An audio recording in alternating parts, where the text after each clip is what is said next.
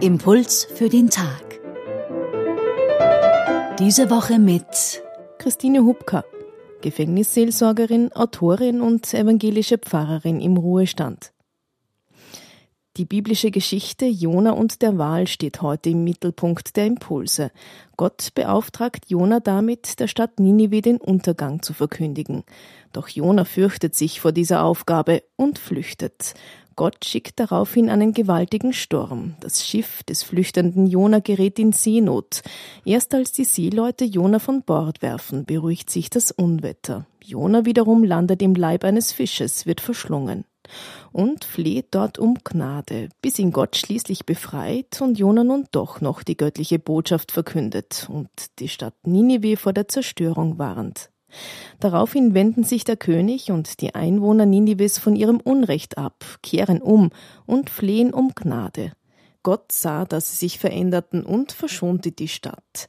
Was Jona wiederum gar nicht gefiel, er ärgerte sich über die Barmherzigkeit Gottes. Was sagt uns diese Geschichte heute?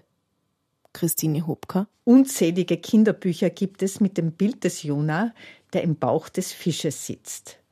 Es ist aber keine Geschichte für Kinder. Es ist eine Geschichte für Erwachsene. Mir sagt diese Geschichte, Gott ist ein Freund des lebenslangen Lernens. Denn genau das passiert hier in Ninive. Die Bürgerschaft und die Regierung lernen dazu. Sie merken, dass bei ihnen allerhand falsch gemacht wurde. Sie ziehen Bilanz und sind klug und fantasievoll genug, sich entsprechende Veränderungen auszudenken.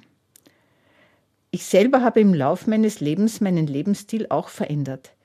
Ich habe auch meine Einstellungen und Ansichten verändert im Lauf der Zeit.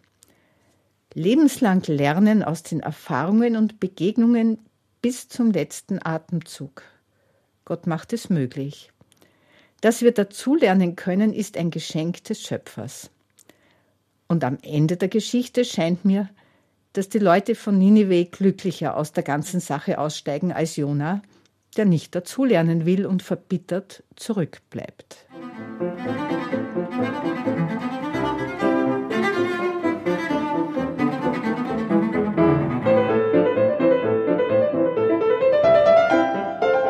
Impuls für den Tag. Diese Woche mit Christine Hubka, evangelische Pfarrerin im Ruhestand, Gefängnisseelsorgerin und Autorin.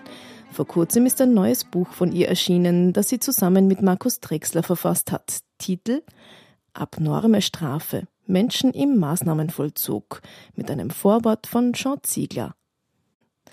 Wenn Sie die Bibelstelle von heute nachlesen wollen, sie steht im Buch Jona Kapitel 3, die Verse 1 bis 10.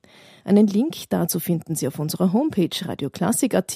Dort können Sie den Impuls für den Tag auch nachhören.